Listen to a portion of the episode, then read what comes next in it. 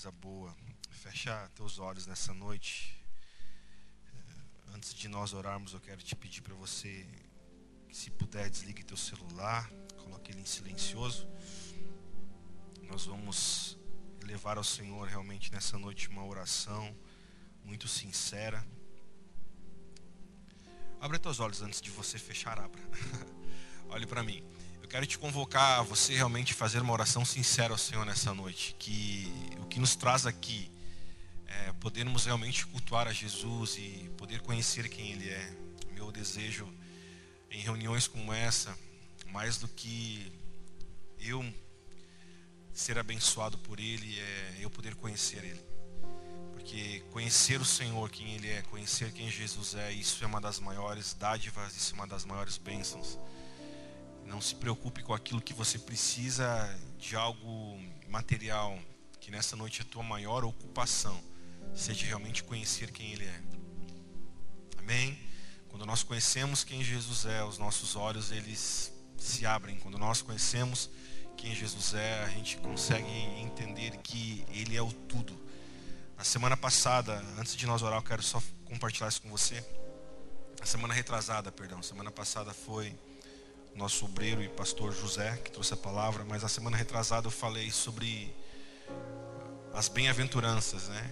E Jesus, no primeiro sermão que ele traz, numa coletividade, ele traz oito bem-aventuranças. Ele fala: Bem-aventurados que têm fome e sede de justiça, porque eles serão consolados. Bem-aventurados são aqueles que são perseguidos por causa de meu nome. Ele vai sempre falando isso, e, e sete das oito bem-aventuranças são bem-aventuranças escatológicas. São, Jesus joga para o fim isso. Vocês serão fartos, vocês serão consolados, vocês receberão algo. Mas tem uma dessas bem-aventuranças que Jesus ele joga para o presente. Ele fala: bem-aventurado é aquele que é pobre de espírito, porque deles agora é o reino dos céus. Então, o nosso maior anseio nesses dias é reconhecer a nossa pobreza e a nossa miserabilidade sem Jesus. Quando eu conheço a minha miserabilidade sem Ele, eu me agarro com Ele. O problema de muitos aqui, quando eu falo aqui, não é aqui nesse prédio, mas eu digo aqui nesse tempo, nesses dias. O problema de muitos, muitas pessoas, e que isso não seja nós, é que nós achamos que Jesus ele é uma boa parte da vida que nós precisamos. Eu tenho falado isso por muitos anos. A gente, a gente caiu numa, numa grande heresia de pensar que Jesus ele é a cereja do bolo que faltava. E nós nos vemos como um grande bolo e pensamos que Jesus é só aquela parte que está faltando para que a obra fica para, que a obra fique plena. Não. Cristo ele não é a cereja. Você não é o bolo. Cristo Jesus, ele é o tudo. Cristo Jesus ele é o tudo. A gente caiu numa heresia de falar, pastor, meu patrão é muito bom, só falta se converter. Meu vizinho é uma pessoa muito boa, ele me ajuda, só falta ele se converter. Pastor, a minha, meu, meu amigo, minha amiga, meu, meu marido ainda, ele é um cara muito bom, só falta se converter. Deixa eu falar algo bem sincero para você. Não só falta, falta tudo para essa pessoa. Sem Jesus, nós somos os piores seres humanos do mundo. Sem Jesus, sem Jesus, nós não valemos nada. Não há pessoa boa sem Jesus. Se você pudesse conhecer o que passa no coração de uma criança que não tem Jesus, você se assustaria. Ninguém precisa ensinar uma criança a ela brigar, a criança por si só já sai brigando. Ninguém precisa ensinar a criança que ela não deve emprestar um brinquedo, ela já, ela já nasce na carnalidade pecadora por não querer emprestar, por brigar, por se defender. Então, o ser humano, querido, sem Jesus, ele é um bicho muito sujo e muito imundo. Quando você pensa que teu patrão é muito bom, só falta Jesus, você não queira conhecer, ele é imprestável. Eu sem Jesus não valo nada, cara. Eu sou a pior pessoa do pior, do pior, do pior, do pior, do pior. Jesus, ele é o tudo que a gente precisa. E quando nós passarmos a olhar para Jesus como ele sendo tudo, nós não vamos querer abrir mão de estar com Ele. Você está comigo nessa noite? Quando eu e você reconhecemos a nossa, o quão miseráveis nós somos, Quando nós reconhecermos que não somos nada, e quando nós entendermos quem Jesus é, escute isso com teu coração, por favor, nessa noite. Quando nós reconhecermos quem Jesus é, na verdade, nós jamais largaremos Ele. Quem está aqui comigo, por favor? Quando eu reconheço, quando eu reconheço quem Jesus é, quando eu reconhecer quem Jesus é, nada vai me fazer largar dele, porque eu sei que sem ele eu não vou viver. Você está me entendendo nessa noite? Há pessoas que são piradas em vícios, porque eles não conseguem se ver sem uma droga, eles não conseguem se ver sem uma prostituição, eles não conseguem se ver sem a cocaína, sem a heroína, uh, sem as drogas que eles usam. Há pessoas que não conseguem se ver sem, uh, sem beber o que eles bebem, há pessoas que não conseguem se ver sem as suas prostitutas. Mas as pessoas não conseguem ver que elas não viverão sem Jesus, esse é o maior problema. Porque quando eu reconheço quem Jesus é e quem eu sou sem Ele, eu agarro nele, cara, com minha unha em dente, eu agarro ele com minhas pernas, eu agarro ele com meus braços, eu falo, eu não vou te soltar, Jesus. Por quê? Porque eu sei, Jesus, que sem você eu não consigo viver um milésimo de segundo sem a tua presença, Jesus. Quando eu entender quem Jesus é, eu falo, Jesus, eu não quero viver um segundo, um segundo longe de ti, Jesus. Jesus, não me deixe só por nenhum milésimo. Estando contigo, Jesus, eu me sinto seguro. Estando contigo, eu me sinto vivo. Estando contigo, Jesus, eu me sinto mais do que existindo. Eu me sinto vivo, Jesus. E nessa noite eu quero te desafiar a você poder ver Jesus como Ele é de fato. A você ver Jesus quem Ele é realmente. É por isso que você vê que os discípulos, eles abandonaram tudo que eles tinham por causa de uma causa, porque, porque eles viram que Jesus era, era tudo que eles estavam esperando. Está comigo nessa noite? Pedro abandonou tudo que ele tinha, porque quando ele viu Jesus, ele falou: Cara, esse é aquele que os profetas falavam que ele um dia viria. Sabe, preste atenção: Jesus ele não apenas vai vir futuramente, mas entenda uma coisa: nós somos uma geração tão uma geração tão feliz. Nós somos uma geração que, que fomos agraciados. Por quê? Porque Jesus já veio antes de nós. Os discípulos, cara, eles não tinham ainda provado. Os discípulos, eles viveram numa era que era apenas uma promessa. Nós não estamos vivendo apenas numa promessa, ele já veio. Mas eu não acredito, então se você não acredita, que ano você está? Porque nós estamos no ano 2020 depois de Cristo. Cristo impactou a terra, a terra passou a funcionar de novo modo. Então ele já veio, mas ele não apenas já veio, como ele também um dia ele voltará. Então nós estamos tendo uma promessa que ele vai vir um dia. Isso, isso não é uma mentira, mas também temos uma certeza que ele voltará, também temos uma certeza que ele já veio. E nós estamos falando hoje aqui de coisas que ele fez. Mas mais do que coisas que ele fez, o que nós precisamos entender é aquilo que ele ainda fará. Então, por favor, eu e você temos todos os motivos nessa noite para estarmos jogados ao chão aqui. E falarmos, Jesus, tu és tudo que eu preciso. Jesus, eu reconheço que sou miserável sem o Senhor, em mim não há nada bom, Jesus. Jesus, o que, que tu viu em mim? Porque eu não vejo nada bom em mim. O que, que o Senhor viu em mim? Você entende isso nessa noite? Talvez quando você briga com a tua mulher, com o teu marido, você está brigando porque você está vendo quem ele é. A natureza dele. A natureza pecadora, a natureza adâmica, caída. Mas entenda que Cristo ainda ama essa pessoa. E Cristo ama tanto que ele deu a vida dela, a vida dele por ela, como por você. Para que o evangelho dele não apenas nos toque, mas para que o evangelho dele nos mude. E nessa noite eu sinto aqui um favor do Senhor, não apenas para nos tocar, mas eu sinto uma noite de mudança aqui em nome de Jesus. Uma noite que o Senhor ele quer transformar a nossa vida e entenda todo mundo que se encontrou com Jesus, eles mudaram. Jacó, quando ele se encontrou com o Senhor em Peniel, ele mudou a maneira dele caminhar, de caminhar. E se o Senhor não mudou a tua maneira de caminhar, lamento te informar, você se encontrou com a religião, você precisa se encontrar com Ele nessa noite, porque quando eu me encontro com Ele, Ele me muda. Ele me muda. E que nessa noite haja metanoia do Senhor aqui, em nome de Jesus. Mais do que teu casamento mudar, mais do que tua vida financeira mudar, mais do que teu ministério mudar, entenda que tudo começa por você. Toda mudança começa por ti, toda mudança começa por mim. Nós temos que parar de ver o erro nos outros, nós temos que falar, Senhor, começa a mudança por mim. Antes do Brasil mudar, o Senhor quer mudar nós. Você está me entendendo? Antes do teu filho mudar, o Senhor quer mudar você. Antes do Senhor mudar meu casamento, Ele quer me mudar primeiro. Porque não vai adiantar Ele mudar algo externo se Ele não me mudar. Porque se Ele não me mudar, eu vou começar a viver problemas de novo depois. O Senhor Ele não é uma faxineira, irmão. O Senhor não vem fazer uma faxina na nossa vida. O Senhor ele vem trazer uma nova ordem sobre nós. Está comigo nessa noite?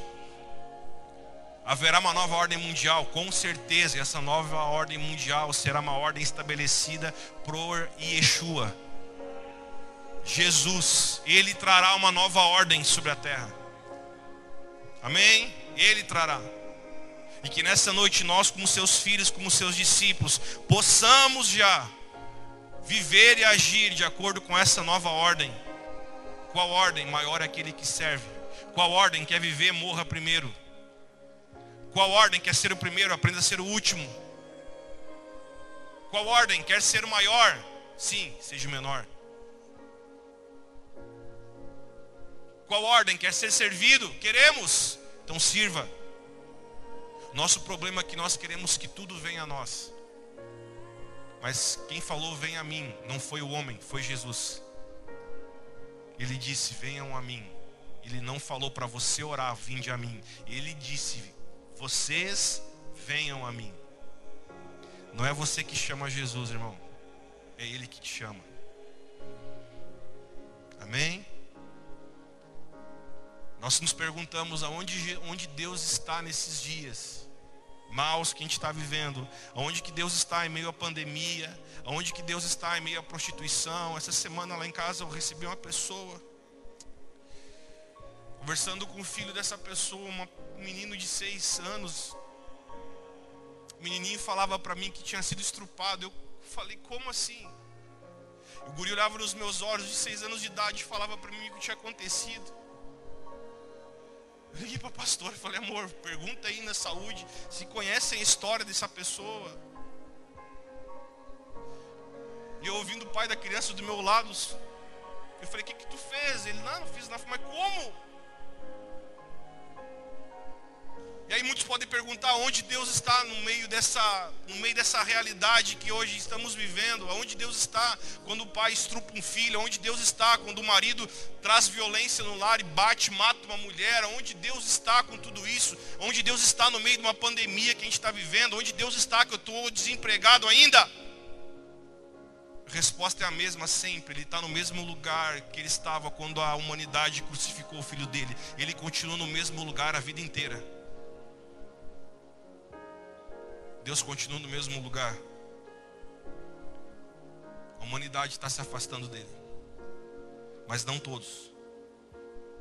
O amor de muitos vai esfriar, mas não o amor de todos. Eu não sou todos. Eu vou andar na contramão da humanidade o resto da minha vida. Enquanto a humanidade vai de mal a pior, eu vou de bem para melhor em nome de Jesus. Eu vou de encontro a Ele. E nessa noite eu quero, como teu pastor, te incentivar. Corra para os braços do Pai nessa noite. Se você veio aqui porque tinha que vir, irmão, fique mais um pouquinho só, mas entenda, faça valer a pena você estar aqui. Corra para os braços do Senhor nessa noite. Que nesse momento agora de oração você possa rasgar o teu coração. E se a gente não for pregar, a gente nem prega hoje. A nossa intenção não é mudar o momento da tua vida, a intenção do Evangelho é mudar totalmente a tua vida por completo. Eu não quero mais trazer uma mensagem boa no domingo de noite, nós voltar para casa aplaudindo, feliz, e amanhã você ser o mesmo cara. Amanhã você continuar sendo as mesmas, a mesma pessoa da vida inteira. Não, eu não quero mais isso. Nós não estamos no circo, nós não estamos num tempo de entretenimento.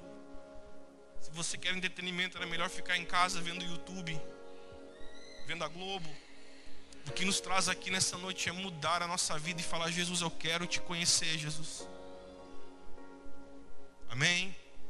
Que jogue para fora, que você jogue para fora nessa noite o gemido do Espírito Santo que está dentro de nós, e Paulo fala isso aos romanos, ele fala que o Espírito Santo está dentro de nós, gemendo com gemidos inexprimíveis. Dentro de todos nós aqui há um vazio que só Deus, só Cristo para nos completar. Não são os vícios, não são as drogas, é só Jesus que pode completar. Não é o elogio, é Jesus. Você pode nessa noite chorar, você pode nessa noite levantar as suas mãos, você pode nessa noite fazer alguma coisa aqui. Amém? Você não está para me assistir, você está aqui porque quer ver Ele. Quer ver Ele, você quer ver Ele, e eu quero te incentivar. Veja Ele nessa noite. Vamos, faça isso, vai lá, irmão. Quer correr, quer pular, quer gritar, quer te atirar do altar, faça, te jogue no chão, ore nessa noite. Quer ficar me olhando, pode olhar também, mas faça a tua oração nessa noite agora. Levante o teu clamor nessa noite aqui, abra o teu coração, rasgue o teu coração ao Senhor. Você que é maduro, você que se diz cristão, você já deve estar sentindo o que está acontecendo aqui. Se você conhece a Cristo, você já deve estar entendendo o que está acontecendo. Então comece por você, comece você a levantar o tom da tua voz, comece você a orar em voz alta, comece você a rasgar o teu coração, comece você a te humilhar, comece você a servir, comece você a ser o último, comece você você agora ser essa pessoa. Vamos. Me ajude aí, ore em voz alta nessa noite, vai. Ah, levante o volume da tua oração aqui, por favor. Levante o volume do teu clamor nessa noite. Vamos. Diga, Senhor, eu quero te conhecer, Jesus. Eu quero te conhecer, Jesus. Eu quero te conhecer, Jesus. Tu disseste que quando conheceremos, quando conhecermos a verdade, que é o Senhor, a verdade que não é uma ideia, a verdade que não é uma política, a verdade que não é uma ideologia, a verdade que é o Senhor Jesus. Tu disseste que nós mudaríamos. O Senhor disse que conheceríamos a verdade e essa verdade ela nos mudaria. Nós não temos uma verdade, é a verdade que nos tem. Nós não temos uma verdade, é a verdade que tem a nós, é a verdade que nos tem. Ninguém é o dono da verdade, a verdade que é o nosso dono. Tu és a verdade, Jesus. Tu és a verdade, Jesus. É o Senhor que nos tem, Jesus. Ah, muda nossas histórias aqui, Senhor. Senhor, nós não queremos falar de uma ideia, nós não queremos, Senhor, nos reunir aos domingos, nas terças, para falarmos daquilo que a nossa mente está entendendo, da nossa sabedoria, porque a nossa sabedoria sem o Senhor, ela é vã, ela é nula, ela é morta, assim como Isaías fala, as nossas justiças são como trapos imundos. É. Não há um justo sequer, Senhor todos carecem da tua glória. Nós carecemos da tua presença, Jesus. Senhor, nós não, nós não precisamos de mais nada a não ser o Senhor, a não ser o Senhor, a não ser o Senhor, a não ser o Senhor. Tu és o tudo, Jesus. Quando Moisés te perguntou, Deus, quem que ele diria que tu eras? Tu disseste, diga que eu sou. Eu sou. Não há adjetivos na língua humana para dizer quem tu és. Não há adjetivos na língua humana para, Senhor, falar quem tu és. Se nós precisamos de paz, tu é a paz. Se nós precisamos de cura, tu és a cura. Se nós precisamos de prosperidade, tu és o Deus que provê. Tu és o tudo, Jesus. Tu és o tudo, tu és o tudo, tu és o tudo. É. Nós não queremos parte de Ti, Jesus, nós queremos o Senhor todo na nossa vida. Nós queremos o Senhor todo na nossa vida, Jesus. Quebranta os nossos argumentos aqui, Senhor. Que sejamos uma geração quebrantada, Jesus. Senhor, nos livra de vivermos no automático nos livra de cantarmos músicas ao automático, nos livra de dançar ao automático, nos livra, Senhor, de orar no automático, nos livra de tocar instrumentos no automático, Jesus. Ah. Senhor, nos livra, Pai, nos livra disso, por favor, nos livra disso, por favor. Nos arranque do piloto automático nesses dias, Jesus. Que sejamos verdadeiros, nós não somos robôs, nós não somos homens que vivem programados. Senhor, nos livra das programações que nos arrancam de Ti. Que venhamos dar vida àquilo que estamos fazendo, Jesus.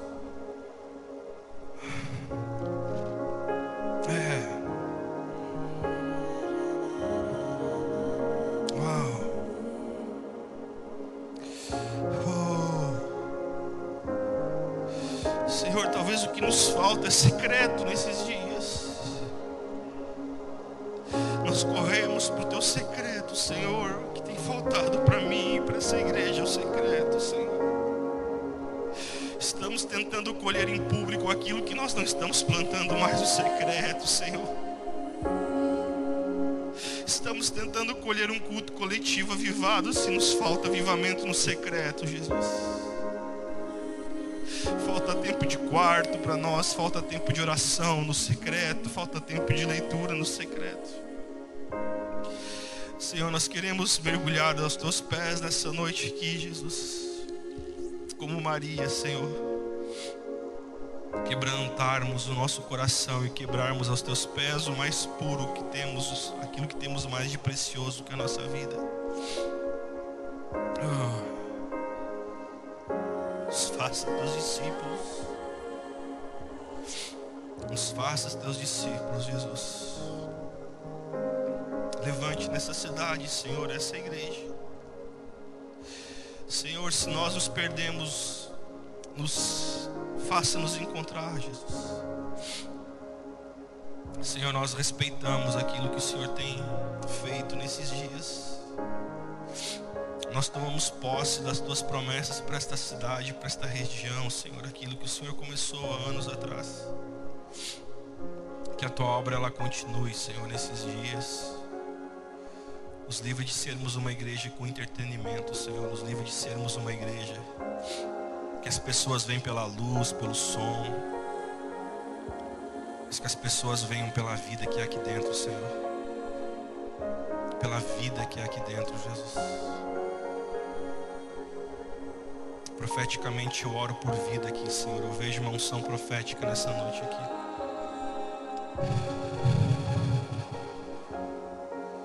Só para vida, vida, Senhor, vida sobre vales de ossos secos. Só para vida, Senhor, só para vida, só para vida, só para vida, só para vida, só para vida. Só para vida, Jesus. Só para vida, Jesus. Só para vida, Jesus. Só para vida, Jesus. Vida,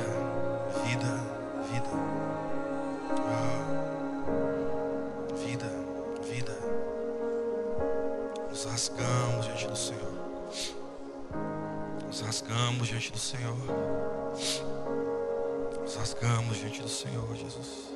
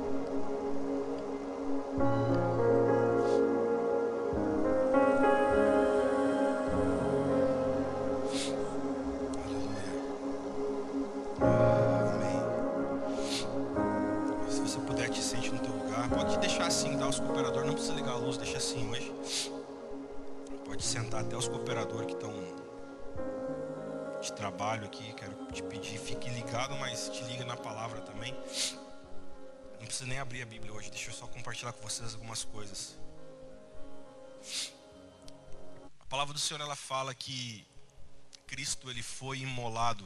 A palavra imolado é ele foi morto antes da fundação, antes da criação do mundo. A palavra fundação é antes da inauguração do mundo.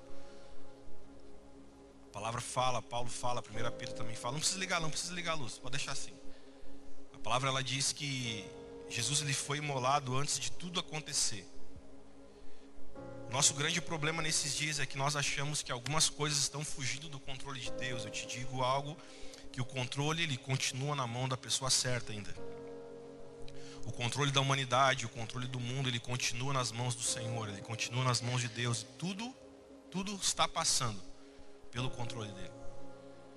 Aí você pode se questionar e perguntar como que nós estamos vivendo isso nos dias de hoje, porque o controle está nas mãos de Deus.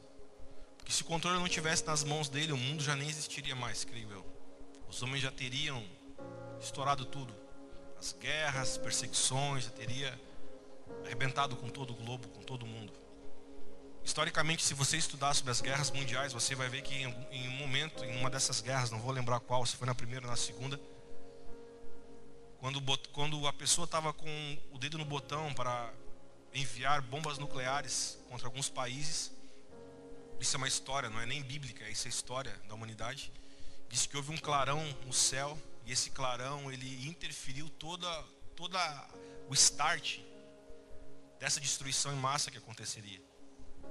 Então, por mais que o homem queira fazer muitas coisas, nada foge do controle do Senhor. Ah, inventaram um vírus, sim. Deus ele permitiu que esse vírus fosse inventado para mostrar quão que o quanto que o homem é mal. Ah, essa pessoa não tem filho, não tem família. Tem, irmão. Ele tem família, tem filho, ele sabe tudo isso. ainda assim inventaram. É para mostrar para todo mundo que o homem sem Deus, ele continua sendo mal. O homem sem Deus, ele continua sendo mal. O homem sem Deus, ele continua só pensando em si. Estamos juntos? E nós podemos olhar para o mundo e pensar onde Deus está. Deus continua no mesmo lugar, o controle está na mão dele. Aí muitos podem pensar, mas por que que Adão e Eva, meu Deus, eu vou bater na Eva, eu vou conversar com Caim, com, com Abel, vou conversar com Adão quando, quando o reino dos céus chegar, vou perguntar a Eva, por que que tu comeu do fruto? Adão, por que que tu comeu? A resposta dele para nós, já vou te antecipar, vai ser porque Deus permitiu. Porque Cristo já tinha morrido antes da fundação do mundo. Você acha que Deus bateu na testa e falou: Puxa vida, Adão, não podia ter comido? Tu acha que Deus fez isso? Deus falou: Eu sabia, Adão, que tu ia fazer isso. Eu sabia, Eva, que vocês iam comer do fruto proibido. Eu tanto sabia que já Cristo já morreu antes de tudo isso. As pessoas falam: ah, Coitado de Jesus, foi morto, foi picotado, foi. Sim, com certeza foi.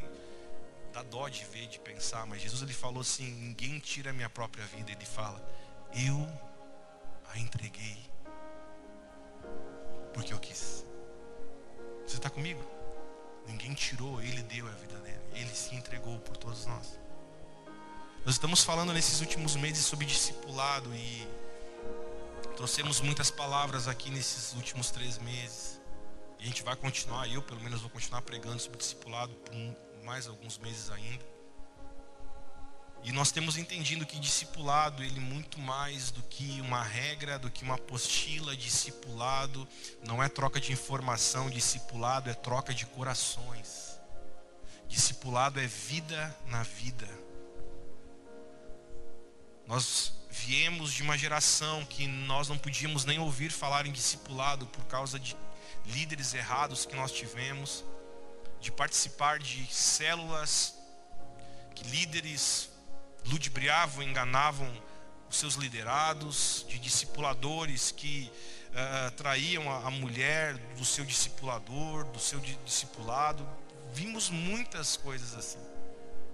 E nós, por muitos anos, jogamos muitas verdades fora por causa dos excessos que os homens causaram.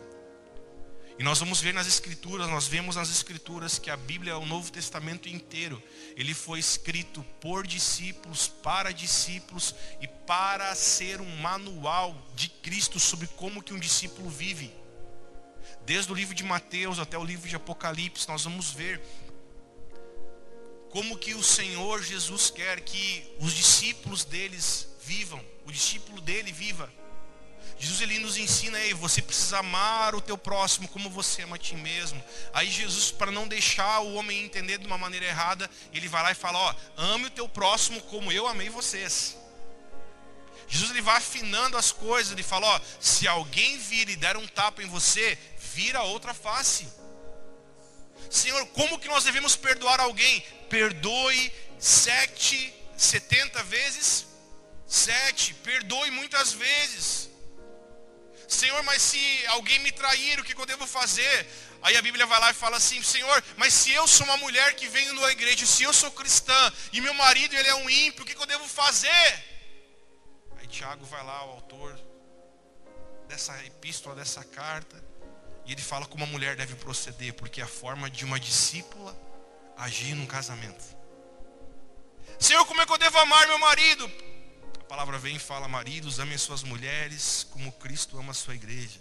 Mas é a mulher agora, mulher, sejam sujeitas, submissas aos seus maridos. A gente vê, a gente começa a olhar a Bíblia de uma outra perspectiva realmente de um caráter de como um discípulo deve viver. Se alguém te, se alguém te machucar, se alguém uh, causar algum estrago em você, não diga para todo mundo. Vai lá, se tu tem alguma coisa contra alguém, vá lá para aquela pessoa e fala para ela pessoalmente o que ela te fez de mal. Aí Cristo diz o seguinte: se ela não mudar, você vai agora e chame testemunhas para você falar para essas testemunhas o que aquela pessoa fez. E se ela não mudar agora, aí você pode então ter o direito de falar para a igreja toda o que ela fez e o que ela não quis, se arrepender e mudar. Então a palavra ela nos traz instruções de como que nós devemos proceder. Só que o que acontece, a igreja que se diz de Cristo, a igreja que mais faz fofoca.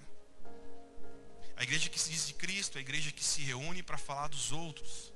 A igreja que se diz de Cristo, não estou generalizando, mas infelizmente algumas dessas igrejas, ou alguma dessas pessoas, continuam tendo a língua maior do que a boca, continuam destilando veneno, continuam desonrando o Senhor.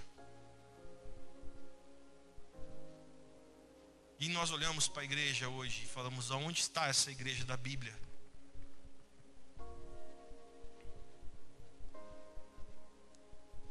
Possamos nós sermos essa igreja. Que a palavra de Cristo declara e nos ensina. Essa igreja que expresse o Pai, essa igreja que expresse o Filho, essa igreja que o adore em espírito, mas também o adore na verdade, na vida. Amém? Uma igreja que invista o seu tempo em coisas certas. Uma igreja que ore. Uma igreja que jejue. Uma igreja que tenha disciplina. Quantos cristãos temos aqui nessa noite? Cristãos que jejuem. Cristão, cristãos que leem a Bíblia. Cristãos que têm um lugar secreto. Cristãos que oram. Cristãos que ouvem o Senhor. Cristãos que não falam em palavras torpes. Isso é ser cristão. E a gente vai ver na palavra de Deus que o Novo Testamento, então, é um livro escrito por discípulos, para discípulos e para aqueles que realmente querem se tornar seus discípulos. Desde começo de tudo, Deus ele se apresenta para a terra como não apenas um Deus criador, mas a vontade de Deus sempre foi expressar o caráter paterno dele. Se você for ler o começo da Bíblia, Gênesis, que é o começo de tudo, você vai ver que Deus ele sempre, ele sempre se revelou para a terra como um pai. Só que isso só ficou evidenciado a partir de Jesus. Mas você vai ver que em Jeremias, Oséias, Joel, vários livros de profetas, sempre Deus ele fala como um pai como um pai que ama, como uma mãe que cobre os seus filhos. Eu sou assim por vocês, ó Israel. Eu, Deus sempre se manifestou como pai. Agora entenda, quem está comigo nessa noite, não perca a tua atenção. Desde o Velho Testamento nós estamos vendo que a palavra discípulo, ela aparece desde o Velho Testamento. Daqui uns dias o Ismael vai pregar sobre uh, os discípulos, o discípulo de, de Eliseu, uh, o discípulo de Eliseu que foi Gease, o que, que faz um discípulo não seguir o seu discipulador, o seu mestre. Mas a gente vai ver que houve discípulos desde o Velho Testamento. Gease era discípulo de Eliseu. Elis, uh, Elias tinha o seu discípulo, que era o próprio Eliseu. Então a gente vai vendo que desde o Velho Testamento a palavra discípulo ela vai aparecendo. Só que ela aparece em muitas formas, como servo, como testemunha, como discípulo. E por muitas vezes a palavra discípulo no Velho Testamento ela é traduzida no grego para ben, que significa filho. Estamos juntos ou não? Então a palavra discípulo é aquele que expressa quem o pai é. Em João capítulo 3, versículo 16, só ouça, já estou pregando a Bíblia, tá? Em João 3,16, é um versículo que quase todos os cristãos, ou melhor, todo cristão deve conhecer, que diz o seguinte: Porque Deus amou o mundo de tal maneira que ele deu o seu apóstolo. Foi isso? Porque ele deu o seu pastor, que ele deu o seu evangelista, que ele deu o seu mestre. Não.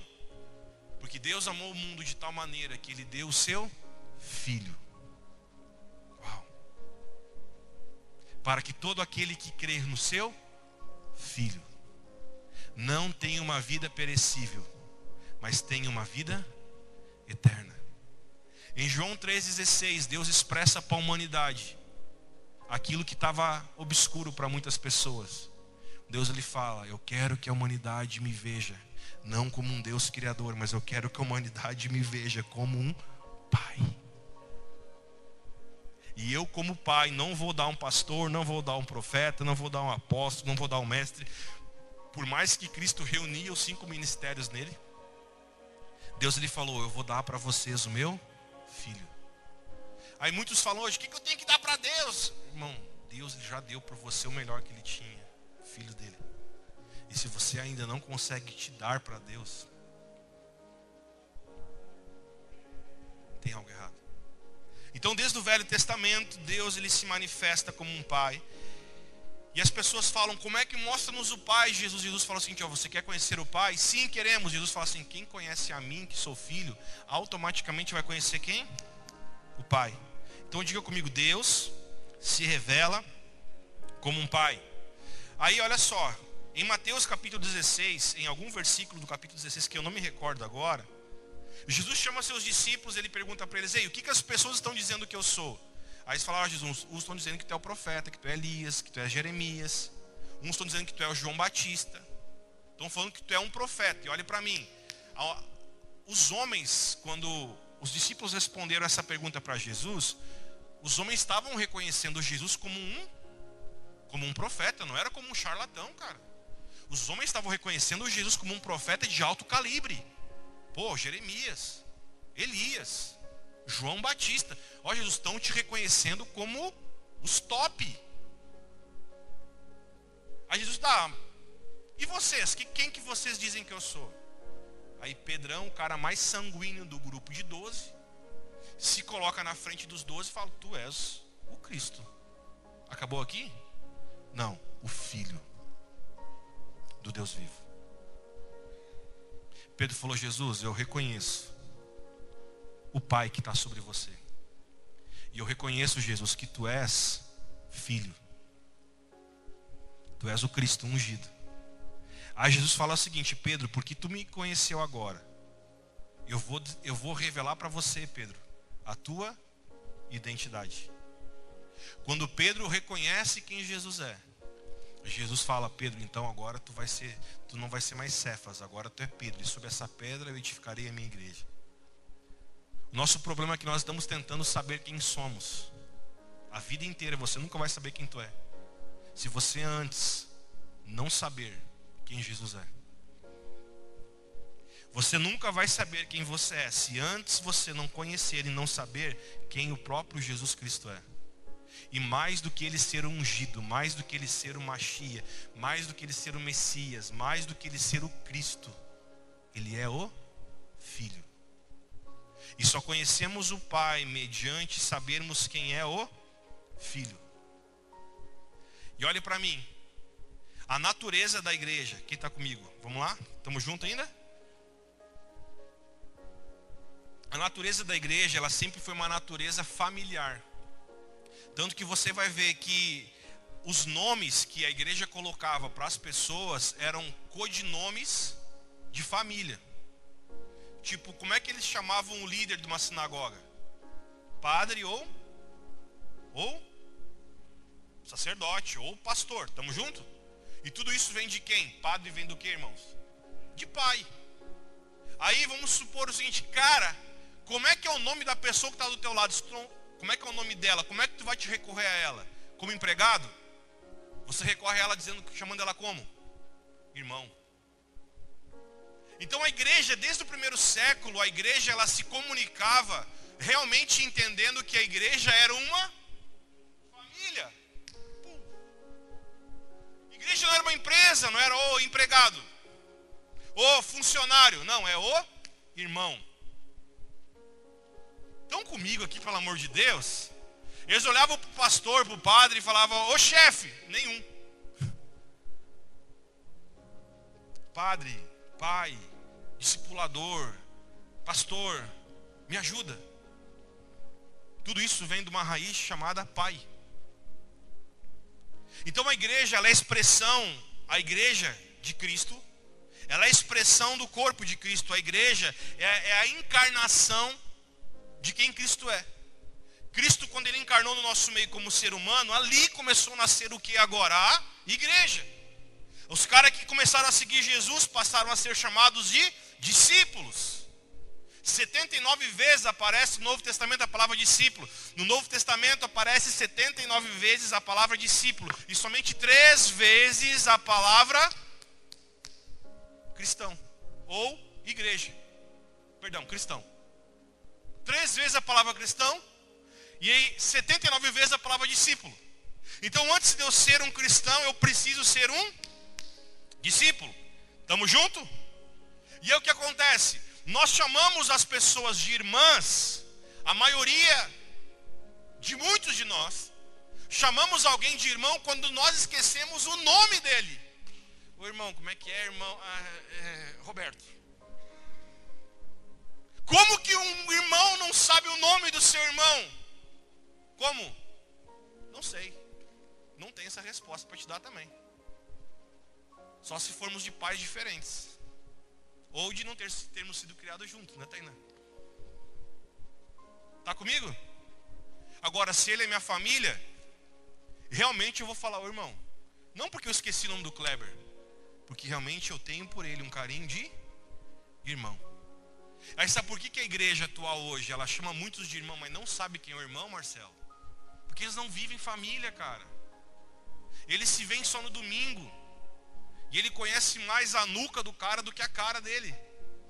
Porque passa uma hora e meia sentado olhando a nuca do peão, sem nunca olhar nos olhos dele. Tá entendendo? Irmão é porque era família, é família. Aí o que acontece? O segundo pecado que aconteceu na terra. Vocês estão, estão, comigo na pregação nessa noite? Estou pregando meio louco hoje, parece, né? Mas vamos lá. O primeiro pecado que houve na terra foi o que? Foi o homem ele comer um fruto proibido. Primeiro pecado, então. Qual que foi o segundo pecado que houve na terra? Me responda. Se você errar, não tem problema, não vale 10. Qual que foi o segundo pecado que houve na terra? Assassinato, homicídio, perfeito. Agora abra comigo lá, o Ariel, só vocês fiquem aí tranquilos sem abrir a Bíblia hoje, tá? Gênesis capítulo 4, versículo 8, eu acho, ou 9. Gênesis capítulo 4. Nós vamos ver o segundo pecado que houve na terra. Que foi o qual pecado? Quando um irmão mata o outro irmão. Olhe para mim, quem aqui tem irmão? Quem tem irmão? Olha para mim, vamos junto aqui. Eu sou o mais velho da minha família, tá? Eu tenho mais dois irmãos que têm 30 anos, 31 anos, mais novos do que eu. E eu creio que eu não sou uma pessoa, eu sou, eu sou mal, eu sou, eu sou podre sem Jesus, tá?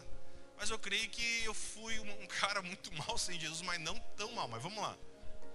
O que acontecia? O que acontece quem tem irmão? Nós, nós, nós batemos, nossos, nós batíamos nos nossos irmãos, nós brigava, nós. Eu lembro que eu era meu irmão, cara, querido, eu era um. Meu Deus. Um dia eu peguei minha irmã, minha irmã acho que tinha uns 8 anos de idade, eu abri um saco de cimento assim, falei, ô Ananda, olha aqui dentro aqui. Ela botou a cara ali, eu, bum, no cimento, ela veio com a cara toda cheia de branco de cimento, assim, ela tinha alergia com a matei a guria. Irmão fazia pirralice com o irmão, batia, joga bola, quebrava, colocava a culpa nele. Mas tem uma regra de irmão, gente. E eu bato. Agora o outro não bate. Só eu posso bater. É assim mais ou menos ou não? Sim ou não? Tipo assim, ó, eu posso bater, mas ninguém bota a mão. Se meu irmão chegar, eu lembro que meu irmão um dia chegou chorando em casa. Ele estava achando na quarta, quinta série. O que que houve, Felipe? Ô, fulano me bateu, cara, eu peguei minha bike, velho. Fui pra escola, peguei uma tora de lente, numa pilha de lente interior, assim, foi quem foi? Eu não achei o cara. Mas eu batia nele direto. E tem uma coisa, só eu posso falar mal dos meus irmãos. Tá comigo ou não? Eles não prestam, mas só eu posso falar, tu não pode. Porque irmão sempre defende irmão. Aí o que acontece? Quem era o irmão mais velho? Quem era o primeiro filho de, de Adão? E quem era o primeiro filho de Adão? Tá certo. Adão e Eva. Ele fala Sara. Quem era o primeiro filho de Adão e Eva, gente? Caim. Quem era o caçulo da família? Abel. Aí Caim, por ter inveja do irmão dele, que é Abel, Caim vai lá e começa a querer matar Abel. Aí Caim vai e mata Abel. Versículo 9, vamos lá? Gênesis está ali. Pode deixar no 8, deixa no 8, a gente lê do 8. Aí Caim pega e mata Abel, e Caim falou com seu irmão, e sucedeu que estando eles no campo, levantou, levantou Caim contra o seu irmão Abel e o matou. Versículo 9, preste atenção nesse versículo. Disse o Senhor a Caim: Aonde está Abel, o teu? O teu? E ele, Caim, respondeu: Não sei. Sou eu, guardador do meu irmão. Qual que seria a resposta que tu acha que Deus daria para Caim?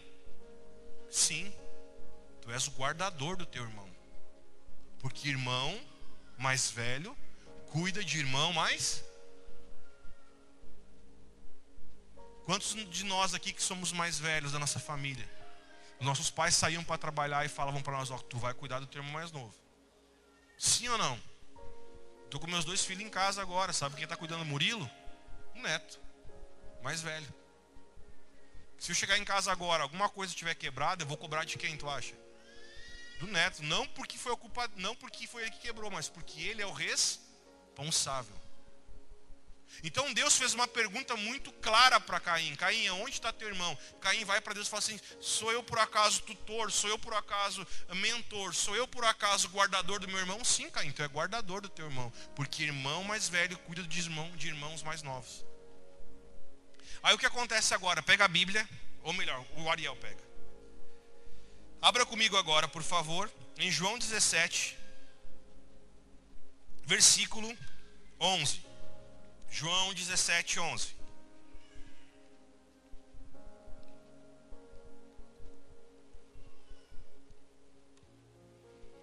João 17, 11 diz assim: Jesus está falando aqui, tá? E eu já não estou mais no mundo, mas eles estão no mundo, e eu vou para ti. Jesus está orando para o Pai aqui. Aí Jesus diz: Pai Santo, guarda em teu nome aqueles que me destes, para que sejam um assim como nós. 12.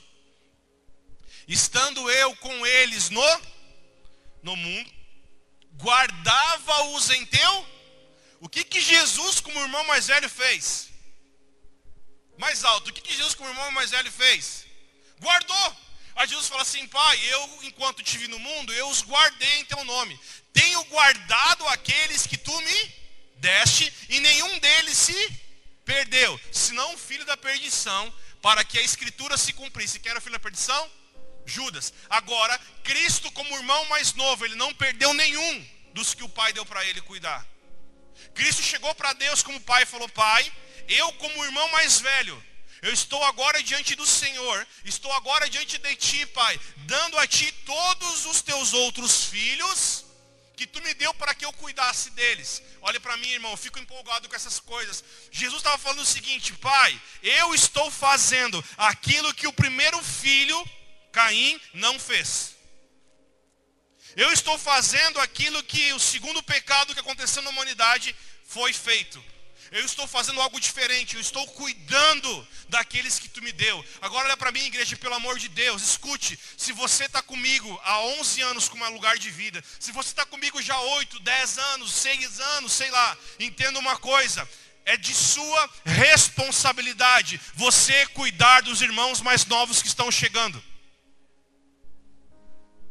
Se você chama alguém de irmão aqui dentro, é sua responsabilidade cuidar dele. Ô oh, pastor, cadê o fulano? Não sei, tu é irmão dele, pergunta para ele. Nós chamamos de irmão, mas nós não queremos ter comprometimento de família.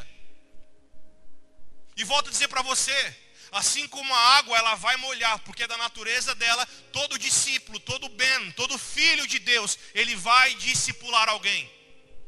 Porque está no gen, está no caráter da pessoa. Toda água molha, todo discipulador, todo discípulo, ele discipula. Quem está comigo nessa noite? E nós não reconhecemos Cristo como Salvador quando a gente faz uma oração, num show gospel, ou num culto evangelístico, que alguém fala, vem aqui na frente, receba Jesus e faça uma oração. Biblicamente nunca isso aconteceu. Os discípulos não pregavam no lugar e falavam, ó, oh, quem quer aceitar Jesus, vem aqui na frente e ore comigo. Isso nunca aconteceu na Bíblia. Reconhecer Cristo como seu Salvador não é fazer uma oração num domingo, num sábado, num show de sexta-feira. Reconhecer Cristo como seu Salvador é abandonar tudo e viver com Ele. E o que está acontecendo aqui? Preste atenção. Ser cristão é realmente eu me tornar um discípulo. Ser cristão é eu poder realmente me tornar filho. Ser cristão é eu poder realmente me tornar alguém que segue Jesus. Ele é o bom pastor. Está comigo? Ele é o bom pastor. Pastor, mas quem tu é? Querido, eu também sou ovelha que nem você. Eu sou um pastor que pastorei ovelha, mas eu também continuo sendo ovelha. Eu tenho um pastor sobre a minha vida. Estamos juntos? O problema é que nós passamos a vida inteira olhando para o pastor, pensando que ele não é ovelha. Irmão, você tem que olhar para mim e entender que eu também sou ovelha que eu também tenho alguém que eu presto conta, que eu também tenho alguém que fala na minha vida, que eu também tenho alguém que eu tenho que falar e abrir na minha vida para essa pessoa. Existe apenas um bom pastor, que é Jesus. E como pastor, que eu ajudo a cuidar do rebanho dele, eu preciso fazer discípulos não para mim, mas discípulos para para ele. Alguém está comigo nessa noite? Sim ou não? Só que o que aconteceu por muito tempo, pastores estão fazendo discípulos para eles e fazendo com que as pessoas fiquem dependendo dele. Eu quero te fazer um discípulo meu, para que você não dependa de mim, para que você continue dependendo exclusivamente de Cristo, de Jesus. Está comigo? Paulo chama Timóteo de meu filho amado. Mas tem um momento na segunda carta de Paulo a Timóteo, Paulo fala assim: Timóteo, meu filho e cooperador do evangelho. Paulo diz assim: Timóteo, tu foi meu filho que eu gerei. Só que agora, filho, tu cresceu. E agora eu não estou mais sendo o cara na tua vida. Agora nós dois estamos ombro a ombro. Agora tu é um cooperador. Continua sendo meu filho na fé, Timóteo.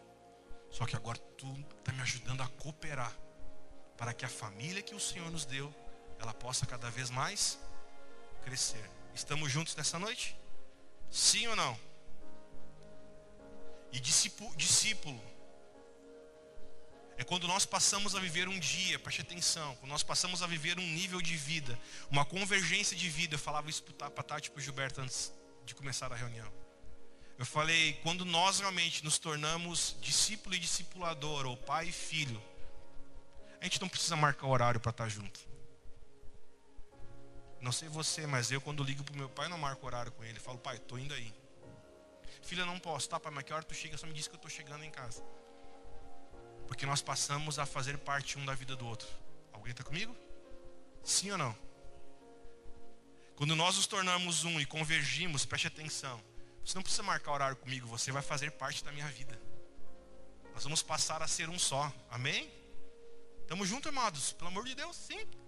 Sim ou não? E o que acontece? Você ama Jesus? Nós amamos, temos que amar, né? Aí o que acontece? Jesus, quando ele morre, ele ressuscita então, e ele agora é ressurreto, preste atenção, ele aparece para os seus discípulos que estão na praia pescando. Jesus, ao aparecer para os seus discípulos nessa praia, Jesus espera eles com, com pão e peixe sobre brasas. Aí Jesus reúne os seus discípulos, os discípulos vêm correndo se encontrar com Jesus. Aí ao eles se encontrar com Jesus, Jesus senta com eles, conversa com eles, e tem um momento que Jesus olha para um dos seus discípulos chamado Pedro, e Jesus fala assim: Pedro, tu me amas? Aí Pedro falou: Senhor, eu te amo. Aí Jesus falou assim: Pedro, então componha uma música para mim. Pedro, tu me ama? Sim, Jesus, eu te amo. Então, Pedro, levante a mão no culto. Pedro, vai lá e toque violão, toque bateria, toque baixo, toque guitarra. Jesus fala assim: Pedro, tu me amas? E Pedro falou assim: Te amo, Jesus. Aí Jesus falou: Cuide das minhas ovelhas. Sabe o que é a tua expressão de amor a Jesus? É a maneira como você vive no coletivo. O teu amor a Jesus ele é aprovado enquanto que você cuida dos teus irmãos. O teu amor a Jesus ele é aprovado enquanto você cuida daqueles que estão na horizontal. O meu amor na vertical ele é medido pelo quanto eu amo quem está na horizontal. Amém? Agora somos ou existe uma igreja que diz que ama Jesus tanto que nós passamos domingo a domingo só pensando em nós e na nossa casa. E nós não nos preocupamos em como está a vida dos nossos outros irmãos. Jesus está falando para Pedro: Pedro, se tu me ama, o amor que tu tem por mim, ele vai ser medido e revelado em quanto você está cuidando das minhas ovelhas. Se você puder agora para quebrar um pouquinho o gelo, olha para o teu lado, para a tua direita, para a tua esquerda, olha para o lado aí, olha para trás, se você puder. Essas pessoas que você está olhando, você precisa ajudar a cuidar delas. Esse não é um papel só do Fernando ou da Daniele. Esse é um papel de todos aqueles que são discípulos, ovelhas, filhos, igreja. Que isso tudo junto a mesma coisa. Igreja. Discípulo, cristão, irmão, família. Tudo isso faz parte de quem é? Igreja. Amém? Pastor, mas eu achei que era só eu sentar aqui, pegar o envelopezinho, pagar a conta lá no meio do culto, pastor, e ir para minha casa. Não. Na igreja de Cristo não. Igreja de Cristo é você se comprometer com a família que o Senhor te colocou e com a família que você faz parte hoje. Amém. Família irmão. É isso. Acaso sou tutor? Sim, tu é tutor. Acaso sou guardador? Sim, você é. Ovelha gera ovelha. E esta é a tua identidade e minha identidade. Amém? Você precisa ajudar a cuidar dos teus irmãos mais novos. E se há aqui irmãos mais novos que estão sobressaindo os mais velhos, mais velhos, corram, por favor. Corram muito. Para que os mais novos não aprendam mais do que vocês, não por competição. Mas vocês, como os mais velhos, têm o que? A incumbência de ser maduro. Amém? Nesses dias possamos entender o que é ser igreja. Aí você pode estar aqui visitando a gente pela primeira vez, ou pensando, meu Deus, eu caí aqui de paraquedas, como é que vocês estão falando sobre isso? Quem que eu sou? Preste atenção, você é uma pessoa que foi criada por Deus. E Ele, como teu Criador, Ele agora quer ser o teu dono. Fora de Cristo nós existimos, em Cristo nós vivemos. Estamos juntos? Diga comigo, fora de Cristo nós existimos. Diga em Cristo nós vivemos. Estamos juntos, amados? Pastor, todo mundo é filho de Deus? Não, todo mundo é criação de Deus. Agora, filho de Deus é ser diferente, porque o filho, ele vai expressar o pai. E é por isso que hoje, Marcelo, a gente falou, oh, eu vou na igreja. Não, tá louco? Igreja não. Olha aquele cara lá, querido. Talvez, talvez não, com certeza, o pai dele não é o mesmo meu. Tamo junto? Ah, mas toda igreja é igual. Não, não. Nós conhecemos o Pai através dos filhos. E tudo que Deus quer agora não é apenas ser nosso Criador, mas é ser realmente o nosso Senhor, o nosso dono. Amém?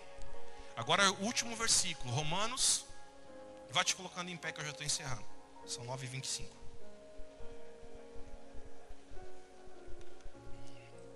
Romanos capítulo 8, versículo 15.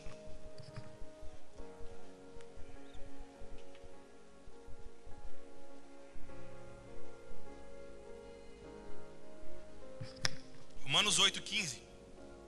Paulo diz assim: Porque não recebestes o espírito de escravidão, para outra vez estardes em temor, mas vocês receberam o espírito de, diga mais alto, o espírito de, mais alto, irmão, o espírito de, de filhos, pelo qual nós clamamos, Abba, Pai. Sabe o que, que Paulo está falando aqui? Ele está dizendo o seguinte: toda a criação do mundo são homens e mulheres que foram criados por Deus. Só que Paulo está falando o seguinte: vocês agora, cristãos, vocês não são apenas criação de Deus. A partir de agora, de Cristo Jesus, vocês foram adotados por um Pai. Vocês agora não têm apenas um Deus criador lá em cima no universo. Vocês agora têm um Pai, porque vocês podem clamar. Vocês foram adotados como filhos desse Pai. E vocês podem aclamar Abba Pai. A palavra Abba é paizinho. É paizinho amado.